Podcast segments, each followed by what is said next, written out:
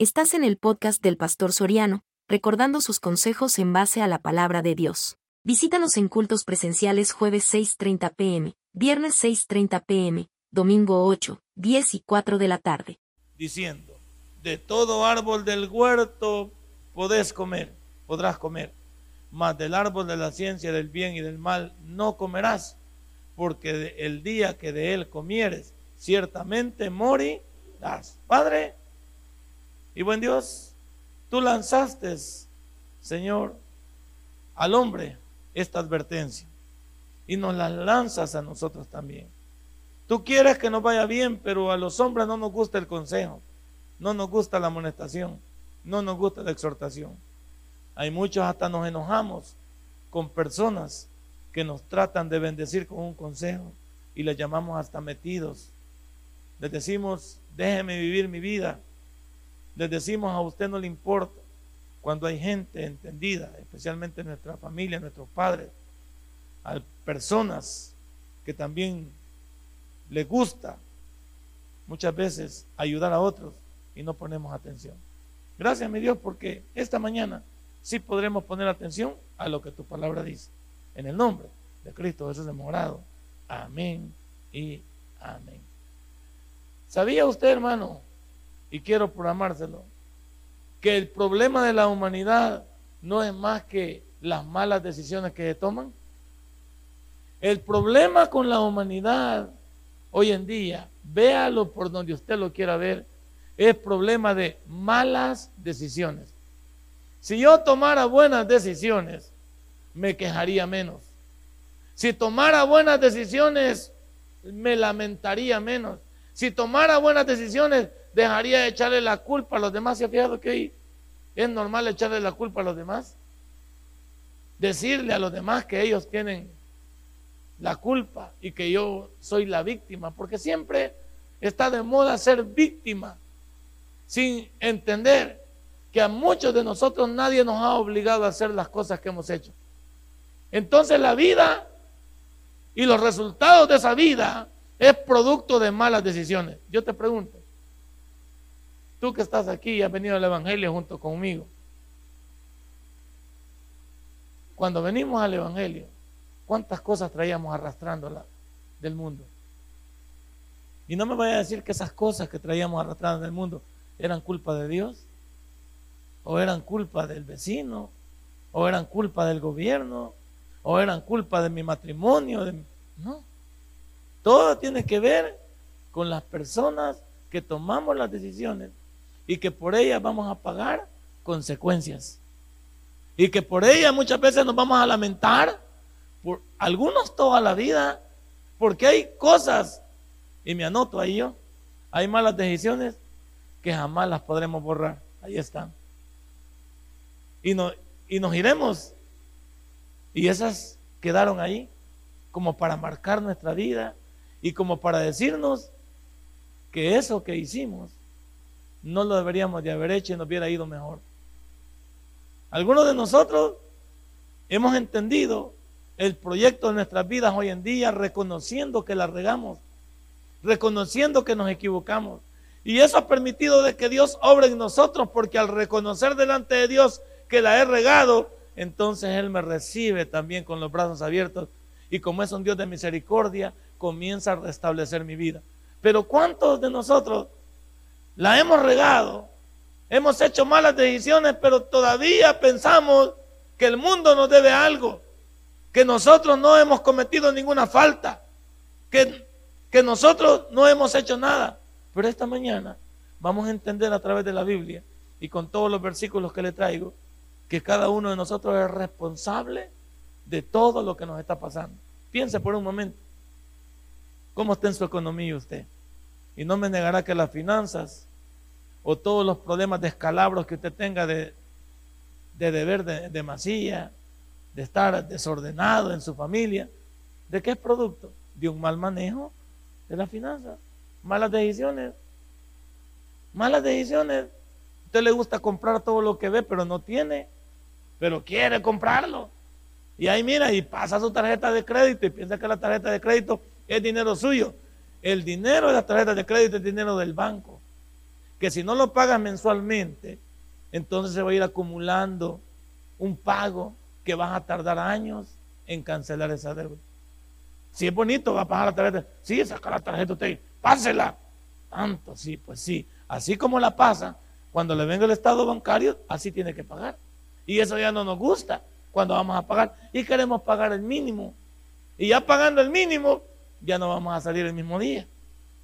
Ya vamos a tener que tener problemas con algo que ya no estaba en el presupuesto. Pero como nos gusta gastar, otros hacemos préstamos bancarios, otros nos gusta andar metiéndonos en cuchubales, en cumpleaños de fin de año. Nos gusta meternos en un montón de líos para los cuales no tenemos, pero como nos gusta vivir de la apariencia, es que dice usted, es que la gente va a decir que yo soy acabado. Y es mentira. O sea, ¿por qué? ¿Por qué negar lo que uno es? Pues es que la gente que va a decir que yo no tengo nada, si es la verdad. Si usted no tiene nada, ¿por qué va a fingir lo que usted no es? ¿Por qué va a aparentar lo que usted... Malas decisiones. Malas decisiones en el matrimonio. Estamos viendo cómo está la infidelidad, pero los hombres no nos queremos estar quietos. Y ahí andamos detrás de otra mujer. Malas decisiones. ¿Por qué? Esa mala decisión va a terminar con tu matrimonio, va a terminar con tus hijos y va a terminar contigo mismo y posiblemente termines demandado en la Procuraduría General de la República. Allá termina tu DUI. Allá termina tu DUI ya señalado. Allá terminas tú haciendo cola para alegar cómo vas a hacer con esa criatura que no la esperabas fuera de tu matrimonio. Malas decisiones. Malas decisiones. Los hijos no quieren prepararse, no quieren estudiar, les gusta la mala compañía, están metidos en todo menos en lo que les favorece. Malas decisiones. Y de repente comenzamos a decir, a llorar que el futuro no es, que en este país no hay oportunidades. ¿Y cómo van a haber oportunidades si tú nunca te preparaste? ¿Cómo van a haber oportunidades si tú quieres ganar mil? ¿Y qué sabes hacer? Nada. No sabes hacer nada. Y no sabes hacer nada, ¿cómo puedes ganar tanto? Malas decisiones. Y uno siempre ya cuando, por eso termina uno, y aquí me, anoto, terminamos, terminamos viejos amargados. Ay, si yo hubiera sido. Ay, si no me hubiera casado con fulano. Ay, si no me hubiera dado tantos niños. Ay, si yo... Terminamos un montón de viejitos amargados. Un montón de viejitos enfermos. ¿Por qué? Porque nuestras malas decisiones nos recuerdan en el futuro que pudimos ser mejores, pero no quisimos. ¿Cómo se llama el sermón? El bien y el mal, tú decides. El bien y el mal está en todo lo que es el área de la vida. Le llaman, unos llaman libre albedrío, otros le llaman conciencia. Sí, llámale como quieras. Otros le llaman moral. Llámale como quieras. Tus decisiones. ¿Cuáles son las decisiones? Que al día de hoy te tienen por la calle de la amargura. Al día de hoy tú eres una persona cansada, abatida, porque tú dices, pero vaya, pero estamos a tiempo con este sermón. ¿Por qué no paramos de sufrir? ¿Por qué no paramos de llorar? ¿Por qué no enmendamos el pedazo de vida que nos queda? ¿Por qué no a partir de hoy comenzamos a obrar, a pensar y a ser diferente? ¿Por qué a partir de esta mañana no comienza usted? Pero óigame, no se puede comenzar de nuevo si no reconozco que tengo un problema. Ese es el problema de muchos que quieren comenzar de nuevo, pero con su mismo problema. Y no se puede comenzar con algo que ya se tiene y no se pretende cambiar. Si yo reconozco que tengo un problema, entonces estoy a punto de buscar una solución para mi vida. Esta mañana, ¿cuáles han sido tus decisiones? Y en esta iglesia vea que le damos duro a eso. En esta iglesia le damos duro a eso. Yo, yo por eso siento que esta iglesia es incómoda por, algunas veces pienso por qué, la, por qué a muchos no les gusta venir. Es que es incómodo. Con que es incómodo para mí. Es incómodo para mí porque el sermón me habla a mí primero. Y es incómodo que el sermón sea tan visceral, sea tan, sea tan cerrado, que no deje espacio y que la gente diga, no hombre, es que ese sermón es muy golpeador. Bueno, ese sermón será golpeador cuando yo estoy metido en el problema. El sermón me golpea. Si yo estoy hablando de, los que andan con otra mujer, ¿por qué se va a picar el hermano Goche aquí? A menos que tenga otra ruca, pues. Pero si él no tiene otra ruca, ¿cuál es el problema hermano Goche? Hasta se pone a reír con lo que digo. de nerviosismo o no sé de qué, pero se pone a reír, va. Entonces yo no. ¿Cuál sería el problema que tuviera este hombre si yo hablo de, si, hablo de infidelidad, si le está bien? Es como yo. Imagínate yo hablando de infidelidad, yo estoy metido en el rollo. Yo hablando de que los hermanos sean fieles con su mujer y que respeten a, esto. Y, el, pastor gran sinvergüenza con otra vieja. no sirve eso. ¿Cómo podría yo predicar así si el sermón no tenía ningún? No puede. Entonces, cuando usted viene a esta iglesia y le estamos enseñando en favor suyo y usted no está mezclado dice, y incluso los que estamos haciendo mal dice, tiene razón el pastor, Dios lo está utilizando para que me hable y para que cambie de estilo de vida. Si Él no quiere lo malo para mí, como nuestros padres, nuestros padres no querían, pero ¿qué parecían nuestros padres para nosotros? Parecían verdugos, ¿sí o no? Yo odiaba a mi abuelita porque mi abuelita era, era una persona que me, hacía la vida de cuadrito. Yo odiaba a mi abuelita, decía, está viejita, ¿por qué no me muere? Hasta la muerte le decía. Porque me daba una maltratada, me daba una, unas cachimbiadas de, de Padre Dios mío. Y yo odiaba a esa señora. Pero después me di cuenta que la señora quería lo mejor para mí, pero ya había cometido un montón de regadas. Y mi abuelita siempre me decía, algún día te vas a acordar de esta viejita. Algún día te vas a acordar de ella. Pero cuando te acordes no digas nada. Porque una pedrada te voy a meter desde allá donde esté. Porque te lo dije. Y tiene razón. Entonces, el problema de las malas decisiones son el problema de la humanidad. Ahora veamos otro, otro problema. El problema de las malas influencias. ¿Quién fue la mala influencia de Adán? Eva pero porque él se dejó. Adán podía haber dicho no a la manzana o no, si no lo obligaron, o lo obliga a su mujer a usted a hacer algo. No diga nada. Entonces, o sea, a mí no me obliga a mi esposa a hacer nada. Yo a mi esposa la puedo escuchar y, podemos hablar y podemos. Pero mi esposa no me obliga a nada. A pesar de que somos una sola carne, ella no me obliga a nada. A menos que yo quiera. A menos que yo quiera. Pero yo a mi esposa yo tengo ese trato con ella. si ella tiene la razón, yo le digo, sí, mi amor. Pero si ella no tiene la razón, yo le digo, por ahí sí vas mal. Esto sí no está bien. Lo podemos discutir, lo podemos revisar, lo podemos ver. Ella no me obliga a nada. A nadie obliga nada, ¿sí o no? A nadie le obligaron a tomarse una cerveza. ¿Quién se la empinó? Usted solito se la empinó. A nadie le, están dando fuego ahí, va, a menos que usted lo pida. Y el cigarro. A nadie. A nadie lo están empujando a que agarre una mujer. O las mujeres lo obligan a uno. Nadie lo obliga. Ay, si no te vas a comer. La mujer no le guinda a uno para ir a que. Usted es que agarra a la mujer y se la lleva. Para no debe llevársela. Pero nadie lo obliga. ¿Cuántos de nosotros, hablando de malas influencias, quiénes son nuestros amigos?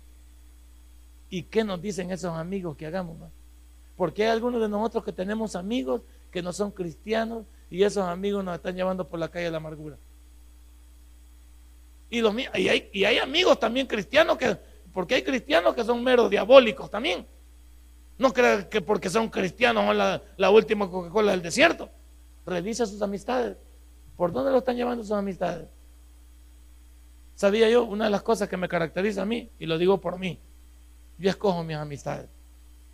Yo escojo a quién me dejo acercar, con quién quiero hablar, con quién quiero tener una relación, yo les cojo. Y yo soy muy selectivo. Soy muy selectivo, ¿por qué? Porque los que tienen que venir para tener una relación conmigo, tienen que dejarme algo, no quitarme. Tienen que proveer algo y no, no hablo de lo físico, no hablo de interés, hablo de que se puede tratar con esas personas. E, es algo que podemos hablar. Por ejemplo, si me reúno con el hermano Ocho, ¿podemos hablar de la familia? ¿O vamos a hablar del mundo otra vez? O vamos a hablar de eso, podemos hablar de la familia, podemos hablar de los proyectos, de los sueños de cada uno de nosotros, de nuestros hijos, podemos hablar de la iglesia. Sí, podemos hablar de eso. Pero ¿para qué me voy a reunir con alguien que, que vamos a comenzar a hablar del mundo? Y hablar como ellos, a muchos las malas palabras. ¿Por dónde hemos dejado las malas palabras a muchos? Porque somos cristianos el domingo, pero los días de semana, como sus amigos son meros paganones, usted habla igual que ellos. Y no se nota. Usted tranza igual que ellos. Ahí anda también en la cuenteada también, porque como todos los demás son léperos, usted para hacerse simpático como ellos, se hace al lado de ellos. Qué lástima. Qué lástima, porque habemos personas que nos dejamos, somos influenciables. Y para mí, las personas que somos influenciables, carecemos de una palabra, identidad. Porque cuando usted sabe quién es, nadie puede obligarlo ni decirle qué es lo que debe de hacer, sino que usted lo decide. Por eso ahí le he puesto, ve, el bien y el mal, tú decides. Yo tenía, tenía esa maña que a mi abuelita cuando me iba a pegar le decía, abuelita, no me pegue, porque aquel me dijo. Entonces mi abuelita, como siempre tenía una respuesta, me decía, vos sí que sos un gran pamado, mírame. Quiere decir que si este te dice que te tires al barranco, te vas a tirar.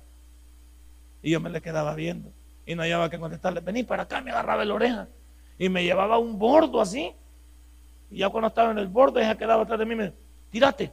No, hombre, ¿cómo me voy a tirar, abuelita? Me voy a matar, no tiene como tiene como seis metros este volado aquí para abajo. Me voy a estar talado todo. Ah, vaya pasmado, yo que soy tu abuelita y te digo que te tiras, no te tiras. Y este montón de gente que no es nada tuyo te dice algo y a, ellos le obedeces. Y decía con la leña, dame otra vez, otra vez. Es que usted no entiende, me decía. ¿Qué? ¿Por qué no entiende que usted debe tomar sus decisiones? Tome usted sus decisiones. Y me decía a mí, haga las cosas porque usted quiere no porque le dicen. ¿Y cuántos en la vida andamos detrás de un montón de perdedores? Como dice el pastor, andamos detrás de la chuma. Nosotros nos encanta andar con los perdedores, con los mal hablados, con los deshonestos, con los mujeriegos. ¿Y, cómo vamos a hacer nosotros entonces? ¿El que anda entre la miel? No, no se le pega algo, se le pega todo. El que anda entre la miel, todo se le pega. Porque entonces muchos de nosotros, ah, por eso es bien difícil ver la gente en el mundo. No, no lo pueden saludar a uno porque le tienen, no saben qué decir, pues. Ya un Dios nos bendiga, no lo conocen. Porque somos influenciables. Las hermanas, hermanas, ustedes también, que tienen sus amigas. ¿Qué, qué, qué, esas amigas, qué, le, qué les dicen a ustedes con respecto a sus vidas? Sus amigas, ¿qué, ¿qué les aconsejan a ustedes con respecto a sus hogares, con respecto a sus problemas? Porque hay muchas hermanas muy sensibles que comienzan a contar sus cosas íntimas y sus problemas familiares con amigas. Tenga cuidado. Las amigas, esas son las peores que se pueden encontrar. Esas amigas no ayudan en nada, pero sí destruyen familias. Y muchas mujeres son influenciables. ¿Por qué? Porque tienen el problema de que todo lo dejan a los demás y nunca asumen su responsabilidad. Los cristianos debemos de tomar nuestras decisiones y no debemos de ser influenciables. Por eso algunos parecemos duros con algunas cosas, pero es que no podemos cambiar nuestros formatos de vida. Yo no voy a cambiar mi formato de vida porque alguien me diga que estoy haciendo algo. Si eso lo estoy haciendo bien y lo estoy haciendo para Dios, ¿para qué lo voy a cambiar? Pero si algo estoy haciendo mal y yo sé que puedo cambiar y debo de cambiar, ¿por qué no cambiar? Y los problemas de muchos de nosotros es el problema de las malas decisiones y el problema de las malas influencias. Nuestros amigos, muchos de ellos no son cristianos. Ahora veamos el final de la introducción, porque ahora estamos en la introducción. ¿Cuál es el resultado de tus decisiones? Tú los conoces ahí en tu vida. ¿Cuáles son los resultados de tus decisiones? Muchos de nosotros estamos pagando facturas por haber tomado malas decisiones. Muchos de nosotros tenemos una vida de cuadrito porque tomamos malas decisiones. Y no le podemos echar la culpa a Dios, porque Dios no tiene la culpa. Algunos andamos diciendo esto, ay, a mí como así me tiene Dios. No, Dios no te tiene así. Te tienen así tus decisiones. Te tienen así tus influencias. Te tienen así tus modelos de vida. Pero no puedes echarle la culpa a Dios cuando sabes que los resultados, y lo dice Gálatas 6.8 que dice, no os engañéis. Dios no puede ser burlado, porque todo lo que el hombre sembrare, eso también va. Entonces, ¿acaso no lo sabemos? Vamos a ir por partes. Todos los que hacemos algo malo no sabemos los resultados, va a decir usted. El que roba no sabe que un día lo van a agarrar. Puede robar un montón de veces y se mal acostumbra, pero puede robar mil veces y a la mil uno lo van a agarrar. Los que andamos, los que andamos este, de, infieles. Podemos andar un montón de tiempo con una mujer y todo bien tapadito. Pero como todo sale a la luz, un buen día el día menos esperado, saltó la liebre. Y ese día que saltó la liebre, no hayamos que decir. Resultado. Resultado de que la niña comenzó con su noviado y comenzó a jugar de papá y mamá sin haberse casado, sin ser responsable, y de repente salió embarazada. Y ya cuando salió embarazada dijo, bueno, ¿y aquí qué onda? Y el muchacho que dijo, y es mío, te pregunto. Que siempre somos bayunco, pa. Y es mío, te pregunto. Todavía te ofende. ¿Y qué vas a hacer? Y el muchacho, bien campante, se puede. Los padres somos tan sinvergüenza que agarramos al balón ¿Y qué hacemos? Los manda para Estados Unidos. Andate. Y queda la muchacha ya con su frente en mano, embarazada y con un hijo sin papá. ¿Y ahí para qué? Pero comenzó a jugar de papá y mamá. ¿Acaso no sabía que eso le iba a resultar? Si todas las niñas de nuestra iglesia pensaran antes de hacer algo, les iría mejor. Pero como tenía la influencia de sus amigas, ¿qué dicen tus amigas jovencitas? No, hombre, y vos no sabes de lo que te estás perdiendo como semejantes perdedoras, va, semejantes fracasadas.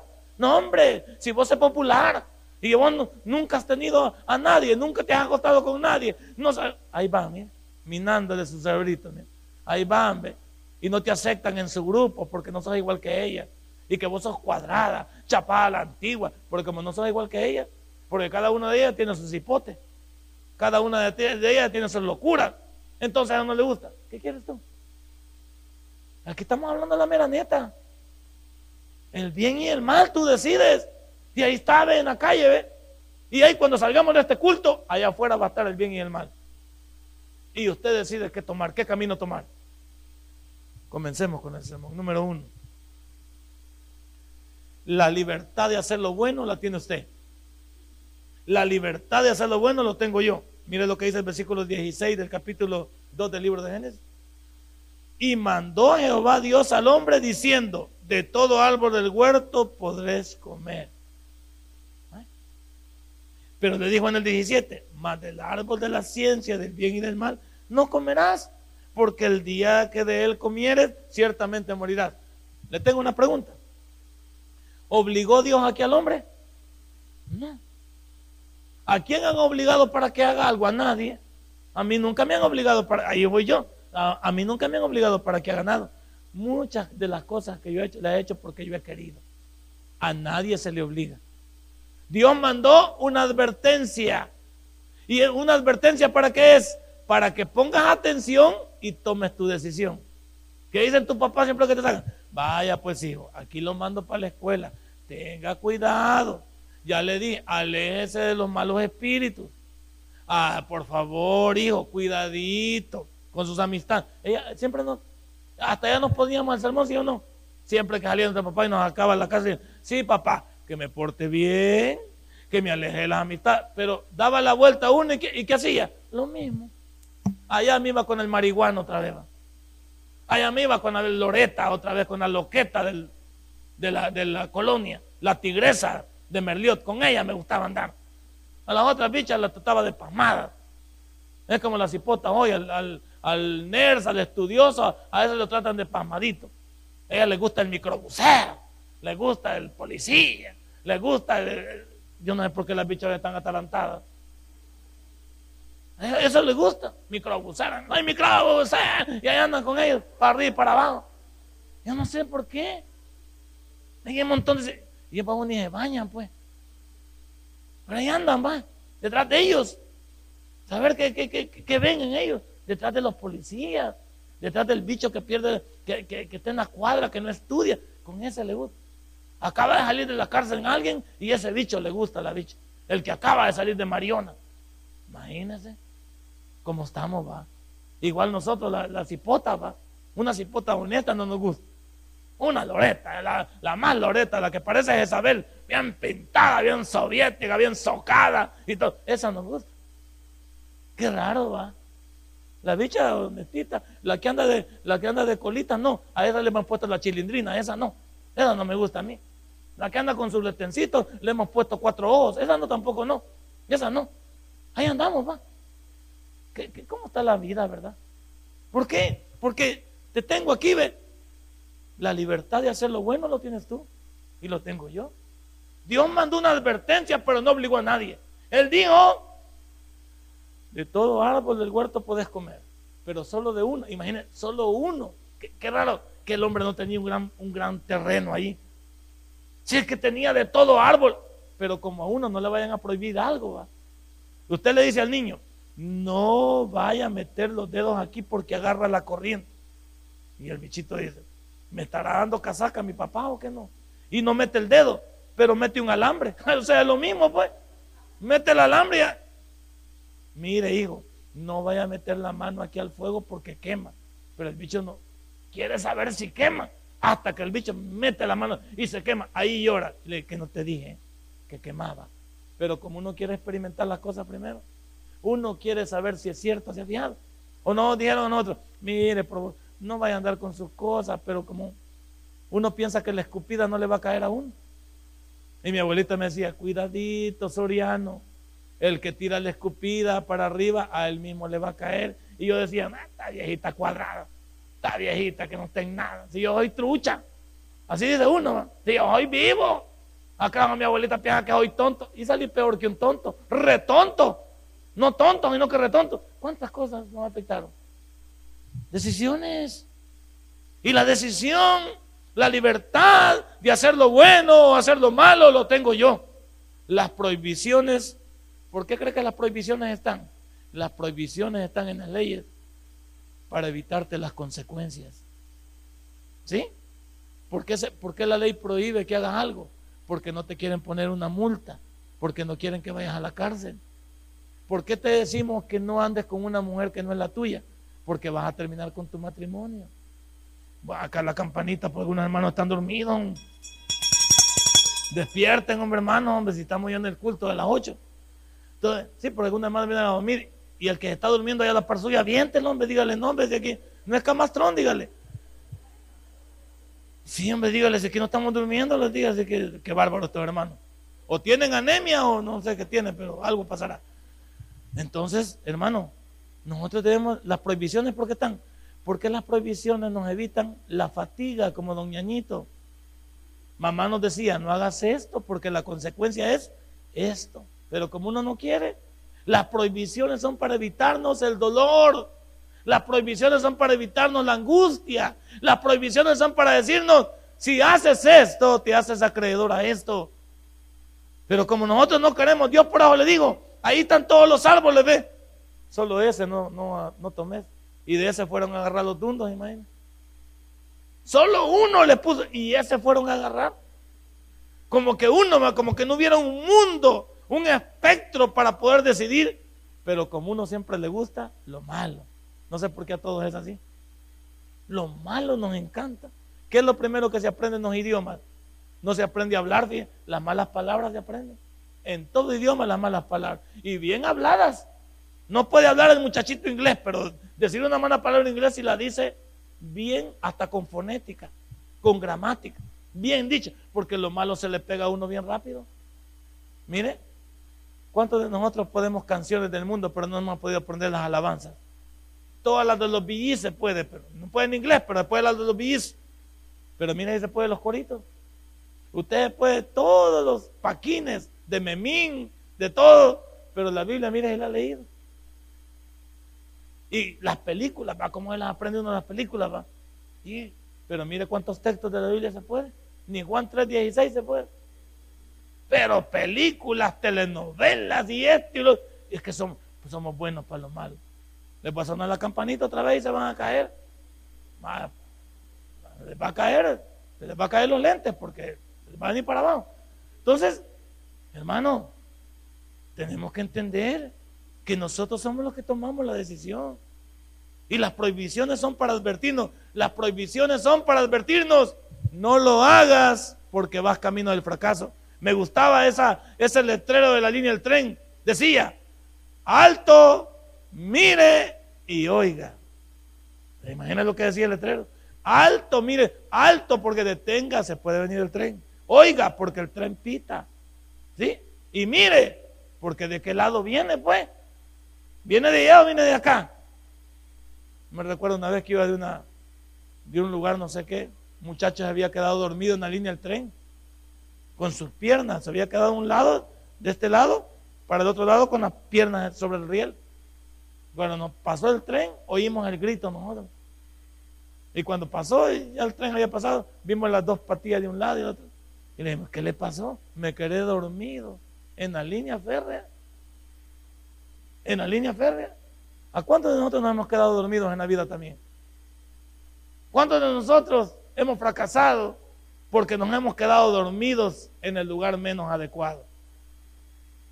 El bien y el mal tú decides. No llores, asume tu responsabilidad. Sé varoncito y hembrita para asumir tus responsabilidades. Y número tres, la vergüenza de la desobediencia va. Cuando uno es descubierto en algo, ¿cómo se siente? Bien contento. Se siente bien fregado, va. Cuando la mujer lo descubre a uno con otra mujer, ¿qué le puede decir uno? Bien agüitado, va. Y todo como pensando, ¿y hoy qué voy a hacer? Y el estómago, ¿cómo se te hace? Así bien chiquito, va. Y quieres decir algo, pero no te sale. ¿Cómo si, si ha sido descubierto con las manos en la masa? Muchos de nosotros entendemos la vergüenza de la desobediencia, eso no te lo para nadie. Mira Génesis 3, versículo 11. Génesis 3, versículo 11. Dios regaña al hombre y le dice, y Dios le dijo a Adán, ¿quién te enseñó que estabas desnudo? Has comido del árbol que yo te mandé que comieses y como el hombre siempre es cobarde, va. ¿Qué le dijo? No le dijo, la mujer que tú me diste es la que ella me dio del fruto. Porque nunca, las víctimas nunca queremos asumir nuestra responsabilidad. Aquí, la vergüenza, la desobediencia. Pero la vergüenza y la desobediencia, quizás en pleno está en el versículo 9, retrocede una página. Mas Jehová llamó al hombre y le dijo, ¿dónde estás tú? Y el hombre respondió, oí tu voz en el huerto y tuve miedo, porque estaba desnudo y me escondí. ¿Por qué se esconde uno? Uno se esconde cuando sabe que lo que está haciendo está mal. Cuando uno anda con un amante, ¿por qué anda uno a escondidas? Porque sabe que está mal. Cuando uno roba, ¿por qué lo hace en secreto? Porque está mal. Cuando uno está viendo pornografía, ¿por qué la ve en secreto? Porque está mal. Porque pueden decir lo que quieran, pero lo que está mal está mal. Y cuando uno es descubierto en eso, le da una vergüenza si es que tiene. Le da una vergüenza. Y el hombre aquí se escondió de Dios. ¿Acaso Dios no sabía dónde estaba Adán? Claro que sí. ¿Acaso los que hemos sido descubiertos en falta no sabíamos que la habíamos regalado? Claro que sí. Pero como nunca damos nuestro brazo a torcer. Y ahí le decimos a la mujer, vos tenés la culpa. Ahí le echamos el muerto después cuando hemos fracasado. Vos tenés la culpa. Porque vos mirá. Y ahí nos inventamos cualquier cosa. Y con nuestro garbo y con nuestro enojo hacemos que la mujer acepte lo que nosotros hemos hecho. Qué farsantes somos. Qué farsantes somos. La vergüenza de la desobediencia. Y luego los resultados cuando no obedeces a Dios, sino a tus amistades. Mira el versículo 17 del libro de Génesis. 3, 17. 3, 17 del libro de Génesis. Y el hombre dijo, y perdón, sí dice, y el hombre dijo, y al hombre dijo, perdón, sí, que mi, mi Biblia está manchada. Y al hombre dijo, por cuanto obedeciste a la voz de tu mujer y comiste del árbol de que te mandé diciendo no comerás de él, maldita será la tierra por tu causa. Con dolor comerás de ella todos los días de tu vida. Ahí nació el trabajo. ¿Qué le dijo Dios a Adán? Vos, vos le podrías haber dicho a tu señora, ¿qué hiciste? Y hubiéramos arreglado el problema. Vos podías haber dicho a tu señora, yo no lo hago.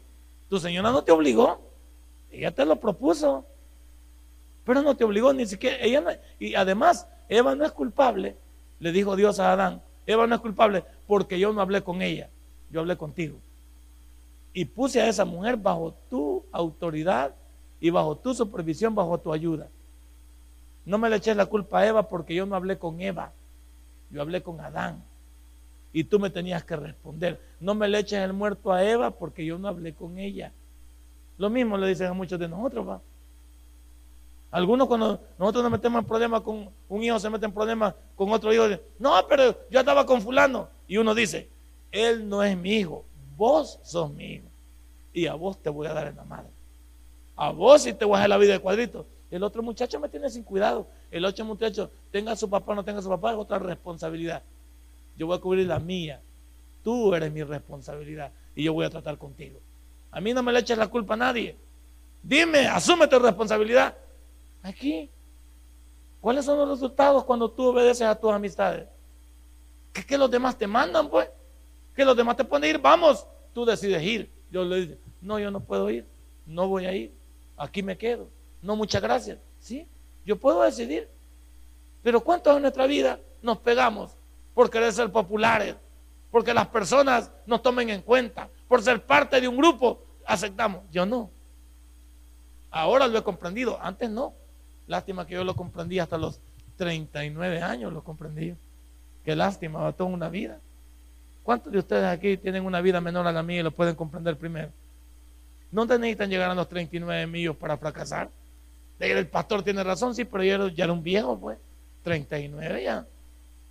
Y estos 15 años los he vivido, gloria a mi Dios, con una oportunidad, con una segunda oportunidad. Pero ¿qué tal si hubiera aprovechado la primera? ¿Qué tal si hubiera aprovechado la primera? No, yo estoy contento de lo que Dios ha hecho en mí. Pero mi primera oportunidad, pues, cuando todo iba bien con mi esposa, cuando no habíamos tenido ningún problema, cuando no había habido ningún perno, eso no sé qué hubiera pasado con esa vida. No sé qué hubiera sido. Hubiera sido mejor porque imagínate cómo estoy ahorita. Imagínate cómo hubiera sido antes. Bendito sea Dios que con la misma mujer me quedé. Imagínate que me hubiera metido con otra como fuera mi ministerio hoy. ¿Cómo podría hablar del divorcio? ¿Cómo podría hablar de otra familia? Sería bien duro para mí. Aunque hay que ser necio, pero hay que, hay que decir la verdad. ¿Qué tal? ¿Qué tal si te evitas la fatiga esta mañana? ¿Qué tal si pones atención a este viejo que te está hablando? Y aunque tú me menosprecies, puedes ultrajarme lo que quieras o puedes decirle, agarra el consejo, solo agarra eso. No te pido que, que, simpatices conmigo, no te pido que, me obedezcas a mí, obedece lo que dice la Biblia. Somos una iglesia que, hablamos con la verdad. Somos una iglesia que no te, no te envolvemos a la verdad. No le llamamos al pecado error. No le llamamos al pecado que equivocación, le llamamos pecado. Regada es regada. ¿Y esas regadas cuestan caro o no?